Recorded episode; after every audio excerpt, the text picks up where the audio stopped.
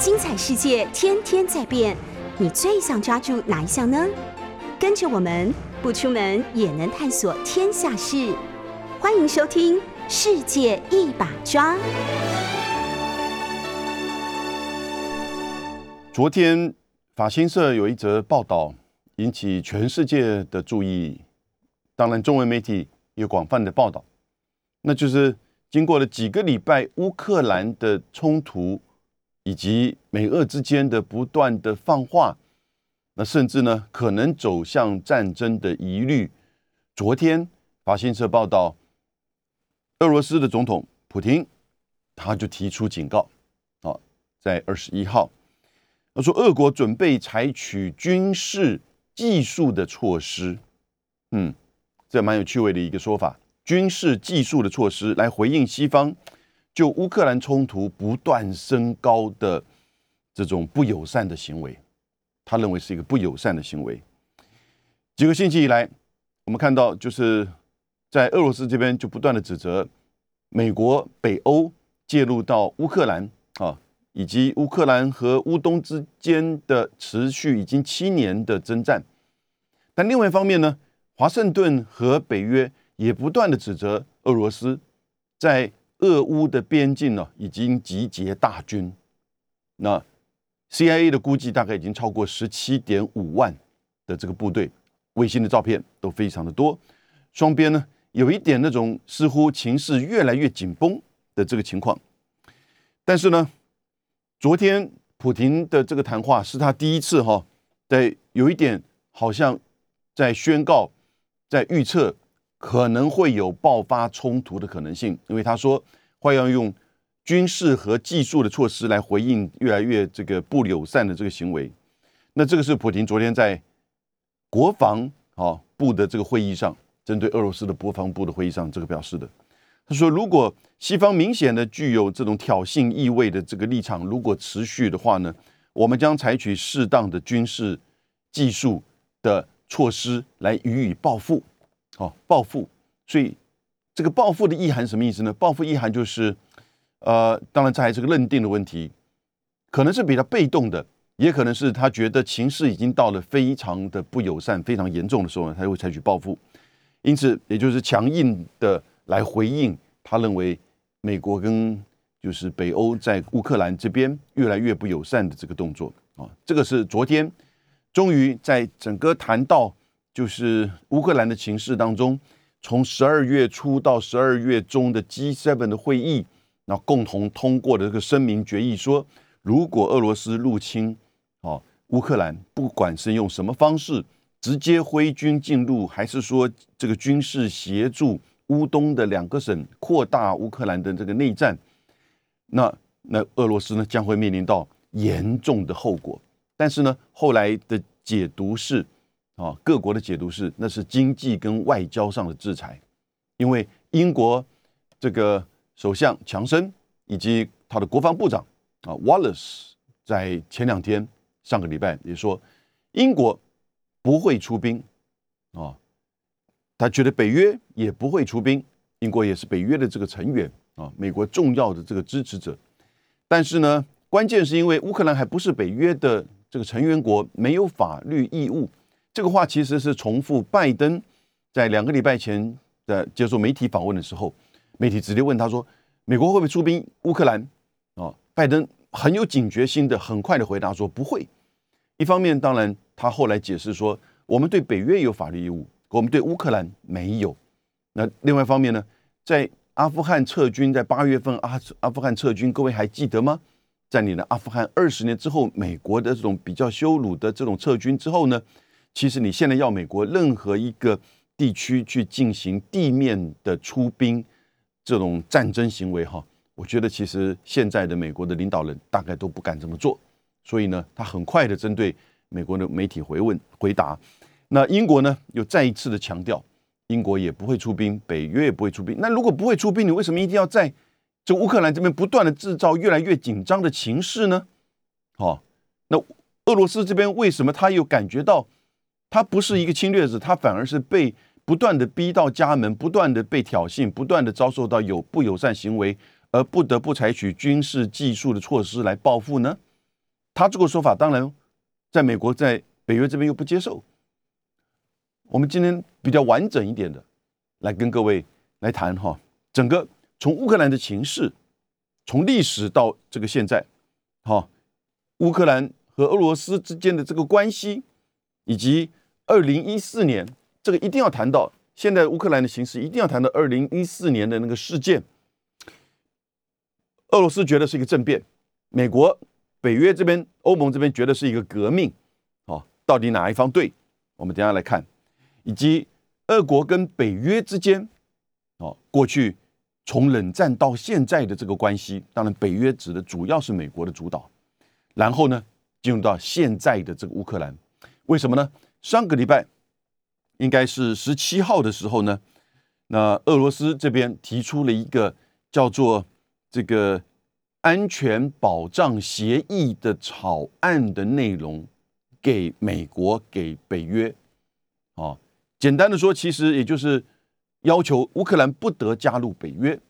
而且在前苏联的这些加盟国或者是东约的这东欧的这些国家，不可以进一步的部署具有挑衅的、以对方为攻击的、相互都不都都不这么做的这个就是像武器。跟演习啊，那这是有一种好像是，这不叫做互不侵犯呢？互不侵犯的条约在历史上哈，尤其二十世纪，就是一次大战结束到这个二次大战之间哈，那互不侵犯的条约大概连续有个四五个连续不同的互不侵犯条约哦，非常多。但是呢，互不侵犯到后来是一定侵犯，因为每一个跟德国也好，跟俄罗斯也好，跟呃那时候是苏联。签的这个互不侵犯条约，到后来的一定发生军事的这个侵犯，所以这次这个不叫互不侵犯，这个其实是有一点互不威胁，或某种程度的确保现在的这种呃领土，然后呢安全啊以及战略上的稳定。啊，这俄罗斯提出来的，我们等一下进入到比较细部的这个讨论，有没有可能美国会同意呢？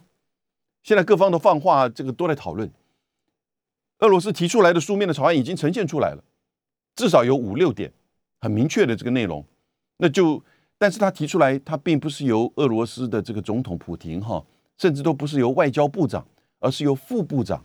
啊。所以他也就是说，他知道这个提出的这个内容，呃，美国、俄、北约这边并不是那么能够简单的能够吞得下去。但是呢，现在苏利文，美国国安全国家安全顾问说，我们在研究。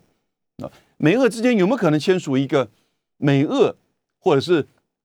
这个俄罗斯和北约之间的互不威胁条约啊，或者是协定呢？这个是一个大大灾问啊！我个人先告诉各位，我并不是那么乐观，我并不是那么乐观啊！我觉得这个乌克兰的情势呢，还是会歹戏拖棚，但是呢，开始会形成一个这种彼此的大概。在互动过程当中的一种这种默契啊，但是呢，随时有可能在恶化，也不一定。我们先从就是整个乌克兰的这个情势，刚才已经提到，哈，就是说这个战争到底有没有可能爆发？美俄之间，俄美俄国跟北约之间的互不威胁啊，互不威胁是我自己定义的，因为现在根本没有一个名称啊，来整个称呼这样子。俄罗斯提出来这个草案。啊，不过这也算是很很少见。过去其实，在一九九七年就有这样子的一个文件，但是呢，那不断的遭受到这个破坏。也就是一九九七年，俄国跟北约哦，就有一个叫做这个相互关系合作与安全的基本文件。这什么意思？那个时候，就一九九七年的时候就提出来，就是说，呃，北约在文件当中承诺。不在北约的新成员国部署核子武器，北约也有义务不再追加部署重要的作战部队。好，前面那个核子武器，目前看起来，这个其实波兰跟捷克一直都很想要美国在，就是他们的境内部署，就是这个核子弹头，就中程跟到远程这个飞弹，但是呢，呃，在作战部队的部署上，那老早就突破了。老早就不这么做了，所以现在俄罗斯再一次的提出来这样子的一种文件或者是协议，我把它叫做呃美俄互不威胁啊协定，有没有可能？我们先从历史的角度来看，大概我在几个这个视频当中啊，也有谈到过一些部分。第九世纪到第十二世纪，整个在现在的三个国家——俄罗斯、白俄罗斯和乌克兰，是一个单一的国家。那个时候叫基辅罗斯，基辅就是现在俄这个这个乌克兰的首都基辅啊。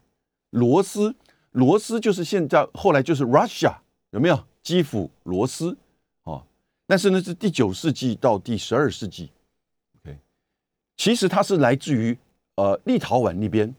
啊，或者是来自于啊北约的海盗啊，就是所建构的一个国家。但是呢，在那边建构的时候呢，这边这一块都叫做东斯拉夫人。斯拉夫的概念其实是起源于在波兰呃波兰东南的一个就是河域当中啊，这是很早，也许一千五百年前啊。这样的一个斯拉夫裔、斯拉夫人的这个概念，慢慢的扩散之后呢，在这个基辅罗斯所建立现在的俄罗斯、白俄罗斯跟乌克兰那个现在的三国，那个时候是一个国家。第十二世纪呢，被来自于蒙古的金帐汗国，哎，给并吞。所以金帐汗国从第十二世纪一直统治，大概到了十六、十七世纪。十六、十七世纪之后呢？莫斯科大公国就开始崛起，啊，那因为这个蒙古人这个统治都比较是属于放纵式的，啊，是属于就是说不是直接的这个管理的，所以后来呢，当蒙古人的势力越来越衰退了之后呢，那俄罗斯大公国崛起，俄罗斯大公国后来到了十七、十八世纪呢，就变成俄罗斯的沙皇国，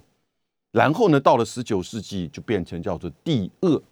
也就是俄罗斯帝国，啊，俄罗斯帝国，它的统治者就叫做沙皇。这个我们在就是历史上啊，甚至音乐上，你经常都看到就有这样子的相关的这个，就是说历史啊。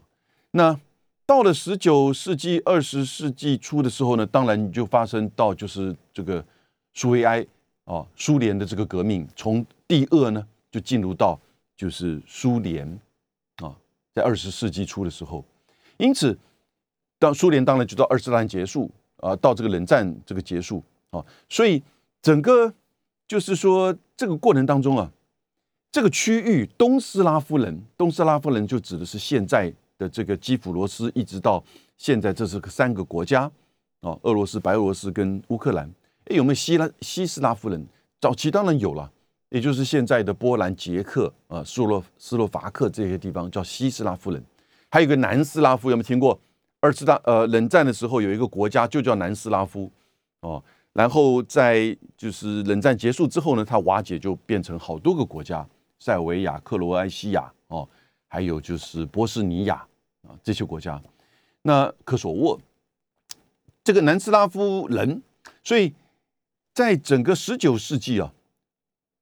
随着这个地恶越来越壮大的时候呢。它的统治的范围当然就包含现在的俄罗斯、白俄罗斯，然后呢，这个乌克兰以及波罗的海的这个几个国家，甚至到了波兰的边境，然后呢，这个到了南，就是说巴尔干半岛、乔治亚、中亚，这个范围就很大了哦。所以从他当时的这个势力范围，它其实是涵盖了几百年来都是这样子的一个，就是说在整个它的这种地缘的战略的。这种空间，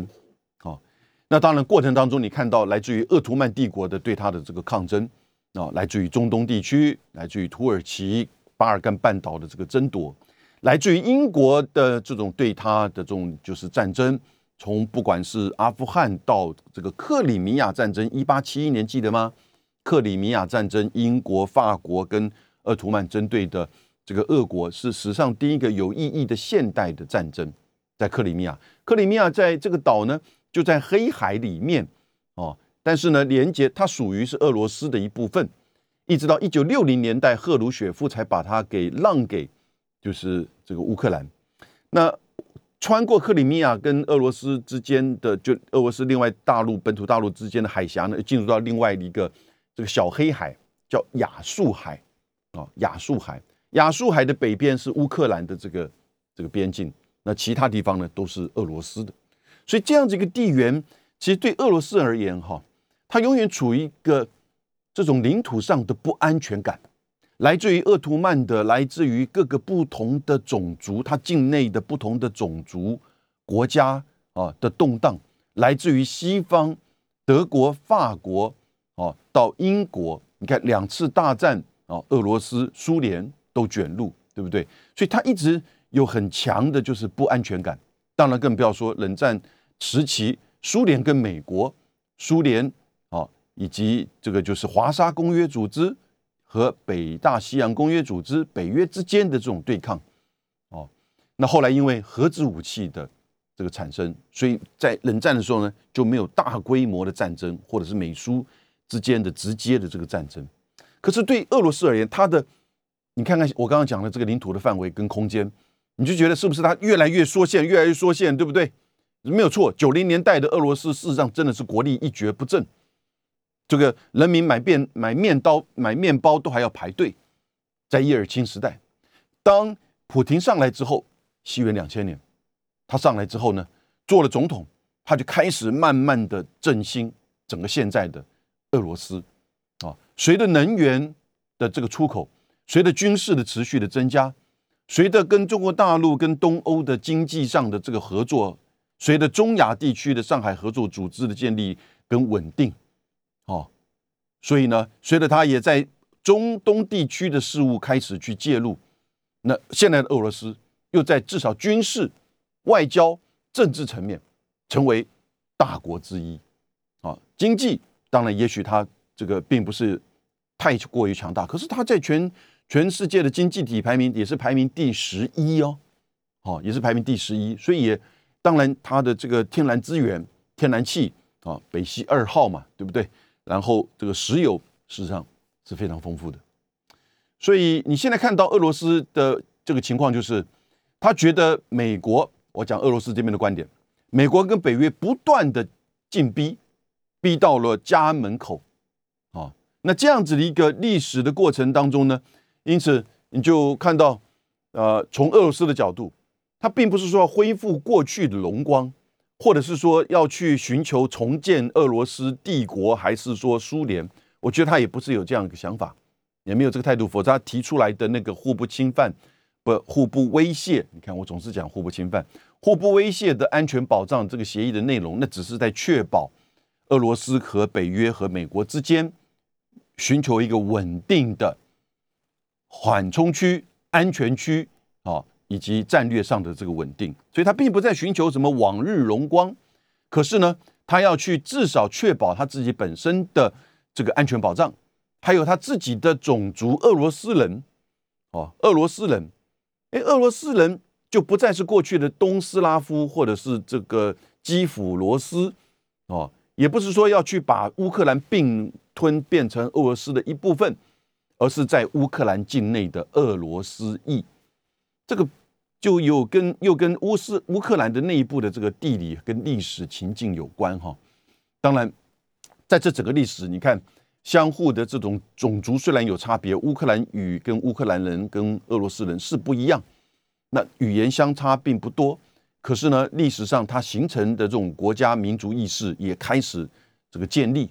可是呢，在乌克兰的这个领土范围，乌克兰领土范围蛮大的，全欧洲的第二大，仅次于就是俄罗斯嘛。的领土，乌克兰如果不算克里米亚的话，乌克兰人口有四千四百万人，克里米亚只有两百三十到两百四十万人，所以四千四百万人里面的乌克兰哈，其实有相当部分，有至少百分之二十到三十是自认为啊，血缘上也是属于俄罗斯裔，这是过去从第二到苏联时期，因为基本上都是俄罗斯，都是莫斯科在控制。的这种虽然政治上是有一些这个差异啊，因为那个时候乌克兰跟白俄罗斯也还是联合国大会的，就是说这个成员国啊，虽然它都是在苏维埃的这个控制，可是呢，人员之间的交流啊，经济的交流就很普遍啊，因此越来越多在这个乌克兰的领土当中啊，乌东其实是比较平原区哦，是比较平原区。所以你看到来自于俄罗斯啊，过去蒙古啊，来自于俄罗斯，慢慢的人口往这边集中。然后可是在这边呢，的相关的矿产又很丰富，它是主要的经济的动脉所在。好，那你看到乌克兰中间有一条河，很清楚的把乌克兰分为东西两边。哦，东边的大概东边大部分三分三分之二呢，二分之一到三分之二呢是属于俄罗斯裔人为主。西边的，这边呢，大概全部都是乌克兰人，所以当乌克兰在一九九一年独立之后，哈，几次的总统大选，你大概你看到这个选票哈，很清楚，在东边的，如果他这个人是出自于比较亲俄的，他的选票大概都是靠东边这边的俄罗斯裔的支持，西边这边甚至都不到百分之十会支持他。到了二零一零年的那个选举，那是一个民主。公平的选举，亚努科维奇当选总统。亚努科维奇出生自这个乌东，乌东地区这边名就叫做这个，就是两个省顿内茨克还有明甘斯克啊。那亚努科维奇在二零一零年，连自由之家，我们把资料找出来哈，自由之家都认为二零一零年的这个亚努科维奇当选总统的那一次的这个选举，乌克兰的选举是符合民主程序的。所以他是民主选出来的，也一直到二零一四年，亚努科维奇其实一直很很努力的想要去维持在俄罗斯跟欧盟之间的这个平衡。虽然他其实是乌东选出来俄罗斯裔的这个总统，哦，但是呢很辛苦，很不容易。乌克兰在一九九一年独立，他独立之后啊，呃，马上碰了一个碰到一个问题。那个时候，一九九一年，苏联也瓦解，啊，叶尔钦主导的就是俄罗斯啊成立。可是呢，苏联时期在乌克兰境内其实部署有许多的这个战略武器，有核弹头，有战略轰炸机，有一些这个弹道飞弹都在乌克兰的境内有部署，啊，主控权虽然还是俄，虽然还是俄呃这个俄国人啊，还是俄军。但是那个时候碰到，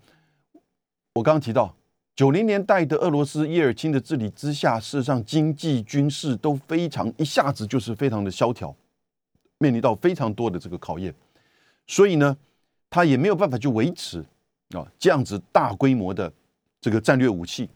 甚至连他自己当时的黑海部队舰队、远东舰队啊，都停摆相当长的一段时间，在那边生锈。我们现在看到有一几艘美国的这个军舰呢，也放在那边，在那边生锈，啊，但是呢，在一九九四年的时候呢，呃，你就不能让这些核子武器、这些弹道飞弹、这些战略轰炸机一直停留在，就是说这个呃乌克兰呢？那虽然呃虽然还是由俄军所掌控，可是你就奉看到呃，就是越来越多质疑哦，它会不会可能变卖？它会不会可能就是说？呃，自己销毁，然后产生就是严重的这些甚至环境的，甚至就是说冲突啊。那个时候很流行的电影有没有？九零年代很流行的电影，那就是许多的反恐怖组织获得来自于就是前苏联的这些核子弹头，都是许多电影的基本的设定。一九九四年，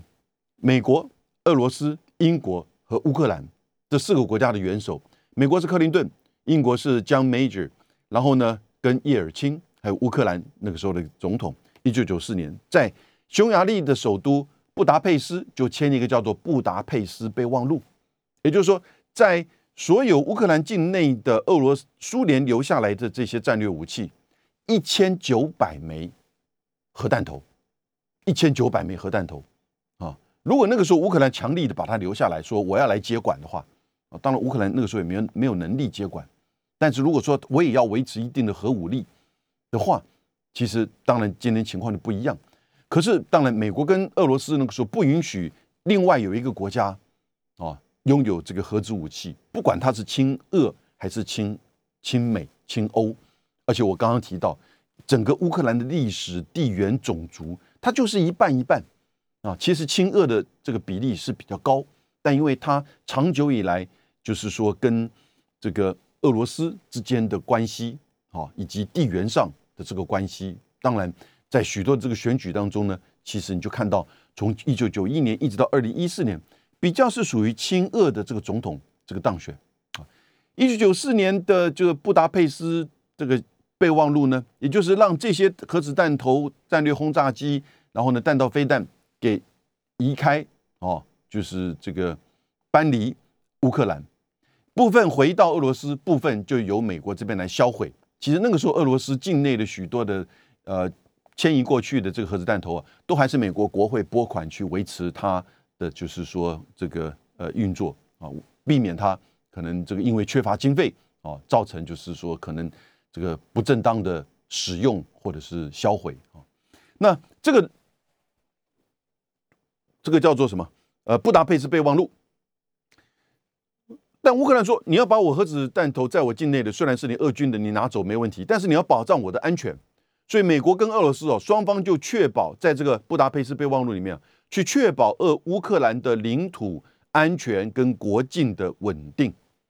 好，那因此呢，从一一九九四一直到二零一四，你看这样这个十十二十二十年当中哈，其实乌克兰的这个稳定是这个相当的这个 OK 的哦。但是当然它的内政很不稳定，它的内政就是任何人当选中，你就碰到就是。境内对于亲俄跟亲欧的这种拉扯哦，非常的严重。俄罗斯这边呃也不断的就是透过各种方式哦来去吸引要求这个乌克兰哦是继续的，就是说维持亲俄的这个政策。欧盟这边也不断的去这个吸引，就是乌克兰加入欧盟。所以到了二零一四年，亚努亚亚努科维奇的这个他就签本来要签署一个跟欧盟之间的协议，结果后来他拒绝签署。然后呢，就发生革命，橘色革命，他就被暴力的这个赶走，逃往莫斯科。而国会就通过说，隔三个月之后要进行，在五月份，二零一四年五月份进行总统的大选。然后呢，这个呃要加入到欧盟。当然那个时候的国会，那里面已经没有亲在就是说乌东地区选出来的议员了，所以都是这个乌西地区亲欧盟的这些人啊组成的这个国会。所以你说它是政变吗？俄罗斯这边一直认为它是政变。你说它是革命吗？美国跟欧盟这边说它是革命。啊，那这个就看个别个别的观点。我认为，我认为它不是革命，它是接近政变啊的这种，就是说政治事件。因为人家杨鲁科维奇是正当选出来的，只不过是不签一个这个作为，但是呢，你就造成他这个下台而。后来呢，当然就马上出现乌东地区的独立战争，一直延续到现在七年的时间，死了一万四千人，打到现在，这也就是为什么乌克兰情势一直这么危险。克里米亚，刚刚讲到了克里米亚这个岛，两百四十万人左右的这个人口，那本来它就是属于都是俄罗斯裔大部分，然后呢，几次的所有的这个民调在二零一四年之前呢，他们都认为他们自己比较认同就是俄罗斯。希望能够重返俄罗斯。诶，什么叫重返俄罗斯？因为这个克里米亚其实本来是俄罗斯的领土，也就在一九六零年代的时候，赫鲁雪夫把它让给啊乌克兰，说：“哎，这个你来拥有好了，也可以这样子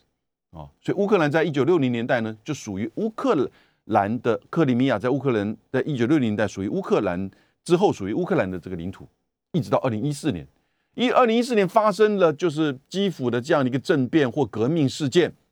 然后呢，克里米亚就举行了公投，高比例的超过八成说我们要加入到俄罗斯。那普京呢，就是那个时候就说好吧，我们军队就进入了，经过一个法律程序，现在克里米亚哦属于俄罗斯。这就问题来了，这个问题来了，美国就指责普京，莫斯科，你违反一九九四年的，就是匈牙利的布达佩斯备忘录。因为你占领了，你军事占领了克里米亚岛，哦，克里米亚本来应该是属于乌克兰的，可是莫莫斯科这边怎么说？莫斯科说，克里米亚本来就是俄罗斯的，虽然在六零年代让给割给乌克兰，可是乌克兰的二零一四年，哦，在冷战结束之后，他们也没有什么太大的意见，但二零一四年的这个革这个政变。造成了就是整个乌克兰对于俄罗斯裔的迫害，而自己克里米亚两百五十万的人，两百四十万人口呢，公投投个公投，啊，高比例说要求加入我们，所以呢，这是一个民意的展现，这是一个领土的重新的收回，哦，他并没有去侵略乌克兰，啊，这个到底谁对谁错呢？啊，比较复杂，对不对？但是同时，这两个省份就开始乌东战争，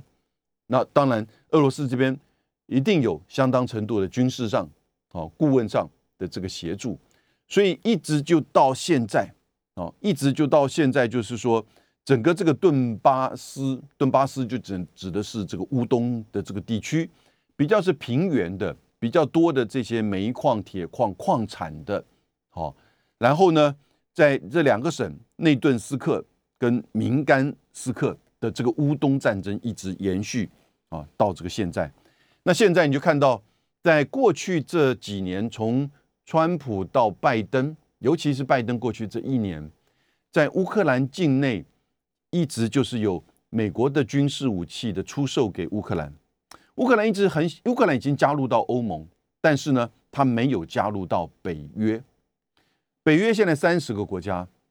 连立陶宛啊几个国家都是北约，那捷克、斯洛伐克啊都是北约。可是呢，立陶宛还不是北约，哦，因为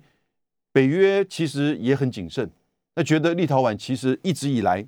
因为它内部的这个复杂的情势，再加上地缘上和 俄罗斯间之间的这个关系，以及正在进行的这个乌东战争，所以呢，他觉得这个骤然的让这个乌克兰加入到北约啊，很可能会造成这个乌俄罗斯这边强力的反弹啊，这个当然想当然尔嘛，因为。莫斯科这边不断的在警告乌克兰啊，不可以加入北约。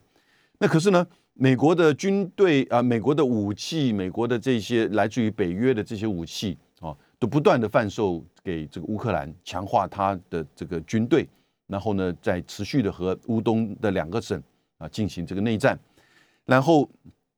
在波罗的海，在乌克兰境内，在黑海，过去这一段时间。有非常多的大规模的军事演习，北约的，北约进入到乌克兰，北约在这个波罗的海跟黑海，乌克兰的这个军舰也有这个参与，甚至在黑海的演习呢，美国还派遣战略轰炸机，某种程度在秀肌肉嘛，在秀肌肉，有一点在好像这个警告啊，俄罗斯不可以轻举妄动。啊，因为一直在进行的乌东战争当中呢，其实这个还蛮惨烈的。虽然那个时候签了一个明斯克条约，明斯克是白俄罗斯的首都，但是呢，呃，一直都没有得到任何一方啊的这个遵守，维要要求说维持乌东地区两个省的高度自治，同时呢也停止这个征战啊，但是这个一直没有停止。那所以从俄罗斯的这个角度，他就觉得乌克兰要。要失去了，乌克兰要加入北约了。乌克兰从波罗的海到乌克兰到这个黑海，美国的军队不断的前逼，哦，美国的跟北欧的这个演习不断的在我的家门口，我基本上已经国建都已经可能会面临到，就是说安全上的这个严重威胁的这种情况，所以他是认为这个普京不断的就指控美国和北约事实上在挑衅，在破坏。啊，美国、呃，俄罗斯和乌克兰之间的边境稳定啊，以及介入到乌克兰的这个内战，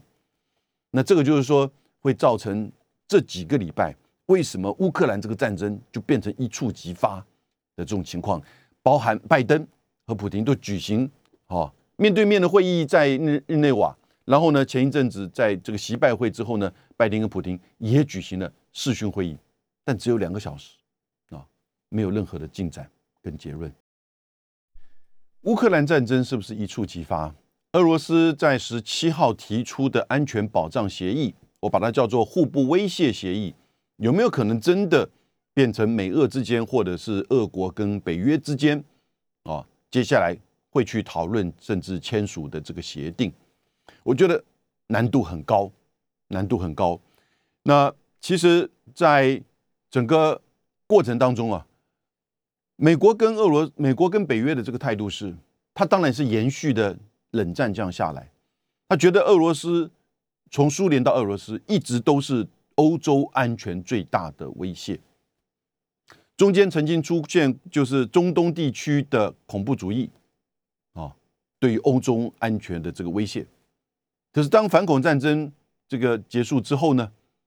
恐怖主义的攻击并没有消失啊，只是美国主导的反恐战争结束了。然后呢，又回到了就是俄罗斯还是对于是欧洲安全最大的威胁来源，因为它有核子武器，全世界大概排名。呃，应该是第一的，比美国的核子武器的弹头还要多。看你从哪个角度。美国国防部公布的数字呢，大概俄罗斯是在五，呃，差不多在五千，哦，美国大概是三千五。然后呢，如果是斯德哥尔摩的和平研究所公布的数字呢，俄罗斯大概是六千五，美国大概是五千五，哦，所以这样子的这个核子弹头的数字，一直到现在为止。都还是对于欧洲安全最大的这个威胁，所以当然他希望能够北约东扩。北约东扩，因为在就为什么北约东扩可以确保北约国家的这个安全？我想关键也还是在核武的这种恐怖平衡，也就恐怖和平。因为双方都有核武，美国透过条约去确保北约国家任何一个会员国三十个会员国到目前为止的这种就是叫做华盛顿条约。的第五条当中提到，任何一个国家遭受攻击，等于全部的会员国遭受攻击，会来共同的协助啊，它的防卫。所以这样子的一种集体安全这个机制，这叫集体安全啊，区域性的集体安全的机制。那扩大的时候呢，这新的国家就觉得我取得了安全的这个保障，我不用担心说俄罗斯对我的这个安全上的这个威胁啊。我们讲话外交也比较大声，当然。同时的过程当中，它也整合到这个欧盟啊的这个经济合作跟就是整个自由贸易啊，它不只是单纯的自由贸易，它也是关税同盟，它是一个经济联盟的这个组织啊。所以在经济面，在安全面，你就看到这个北约欧盟的东扩，在冷战结束之后到现在，其实越来越多啊。北约三十个国家，欧盟去掉了英国的时候，二十七个国家。现在乌克兰一直想要去加入，然后呢，他们也觉得说，这个北约国家也觉得乌克兰如果能够加入，当然就可以把整个俄罗斯就逼在第一线，逼在他的这个边境上面啊。但是这种逼反而会造成俄罗斯，我刚刚谈到整个历史、地缘啊，以及乌克兰内部的复杂的种族的因素、政治的因素，现在在还加上一个政治内战的这个因素。使得乌克兰这一个变成一个非常这个这个就是复杂的烫手山芋，非常复杂烫手山芋。那因此呢，现在我们再进一步看的哈，再进一步看，那十七号的时候呢，俄罗斯提出什么东西呢？他说这个安全保障协议提出给美国跟就是北约这个草案，要求停止把北约的这种东继续东扩，要求呢就禁止美国和俄罗斯，也包含俄罗斯。在彼此可以攻击到对方的领土的领域部署两国的军舰和飞机，也就是各自有一点把这个缓冲区拉开，哦，各退一步，然后呢，在这个缓冲区，也许指的就是波罗的海、乌克兰到黑海这段范围，哦，然后当然，那这里面还他还甚至提到了包含到这个东欧高外高加索啊的一些这个军事活动啊。都要放弃，然后呢，停止东扩，不准乌克兰拒绝乌克兰加入北约，这些都是十七号上个礼拜莫斯科提出来给美国、给欧这个北约的这个草案。这草案会不会无疾而终？啊，我觉得可能性比较大。我觉得美国跟北约，光是美国跟北约内部之间就可能有完全不同的意见。啊，美国对于这样子的一种。有一些是认为是屈辱的，他不可能接受。然后呢，举例而言，美国就不接受，现在就明确的去拒绝把乌克兰啊排除在北约的范围之外，因为他觉得呢好像是对不起就乌克兰人。其实他觉得，如果乌克兰能够进来的话，他的整个核子这种就是说等于是保护伞就可以一直撑到俄罗斯的这个边境啊，除非俄罗斯愿意跟我打核子大战。那当然是不会这么做的，因此呢，就可以真正的把俄罗斯以外的整个欧洲的地区呢，在美国的军事的，你说保护也好，你说控制也好，的这种范围之下，对不对？这是华盛顿的态度。可是欧盟、欧洲、北约的许多国家是觉得说，乌克兰是个烫手山芋。二十年，许多从德国到法国都认为，乌克兰二十年之内都不可能加入北约，二十年都不可能加入，就是说你现在根本不需要讨论这个问题，不在我们讨论的这个范围之内。哦，二十年是多长？在现代这种政国际政治，你讲二十年之后，那是太遥远，所以他们根本不太认为，哦，眼前要去讨论或眼前这个乌克兰是不是能加入北约的这个议题。所以，如果说能够签立一个这个互不威胁的这样一个协议，虽然是承诺说乌克兰不能加入北约，但是反而是确保了乌克兰的这个安全，因为俄罗斯这边也同样的提不会介入到乌克兰，有点重复，像是一九九四年的这种布达佩斯的这个协议书啊。所以呢，这样子的一个协议，呃，在德国、法国在部分的就是北欧的境内，也许他们觉得是有讨论的空间，但我觉得不容易。因为美国不会接受，你现在看看这个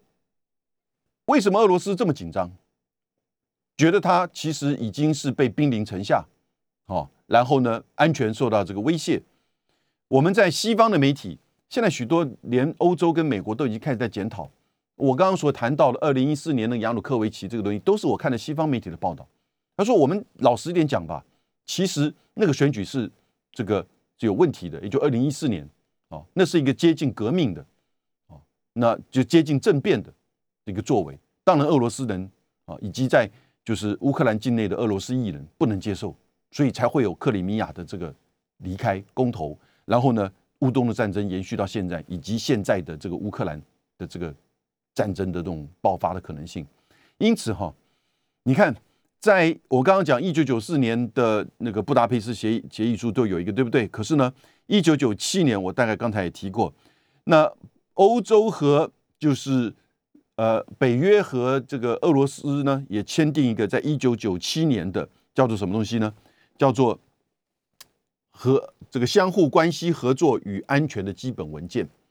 也就是北约承诺不在北约的新成员国部署核武器。好，刚刚提过。也不增加作战部队，可是哦，美国从二零一三年就开始，就陆续在罗马尼亚、在波兰部署反导弹的这个飞弹基地哦，还有这些前沿的，就是说美军的军事的这个基地啊。波兰现在变成，就是大概可能是仅次于在德国的驻军哦。波兰是美国在北约驻军当中是人数相当多的一个国家了。你看，波兰是之后才加入到北约的。冷战结束之后，对不对？所以呢，美国其实这个从俄罗斯的观点，美国已经违反了当初一九九七年签的这样子的一个协一个文件。还有不要忘记，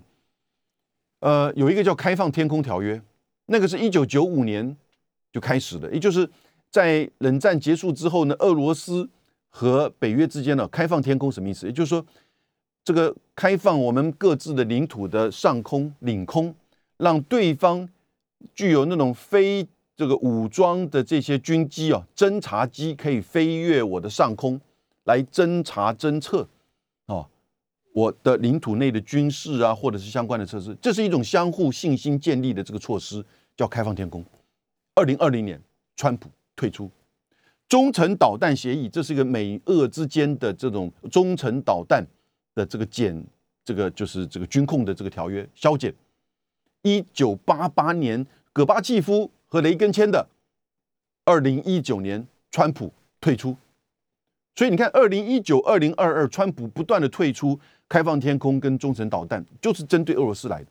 俄罗斯就觉得，然后你又进逼整个就是乌克兰，北约又东扩，你现在甚至要乌克兰可能加入到，就是说这个北约，你是不是不断的在逼近我？可是我觉得普京也不想打仗，所以他提出了这个协议，这个草案。华盛顿跟北约会不会接受？我觉得不会全全盘的接受，也不会真的签这个协议。但是可能会有一些部分的内容会把它提出来变成双方谈判的一个基础以维持现状这种不稳定但是没有发生战争的这种情况的延续。这个可能大概是短期内乌克兰的发展。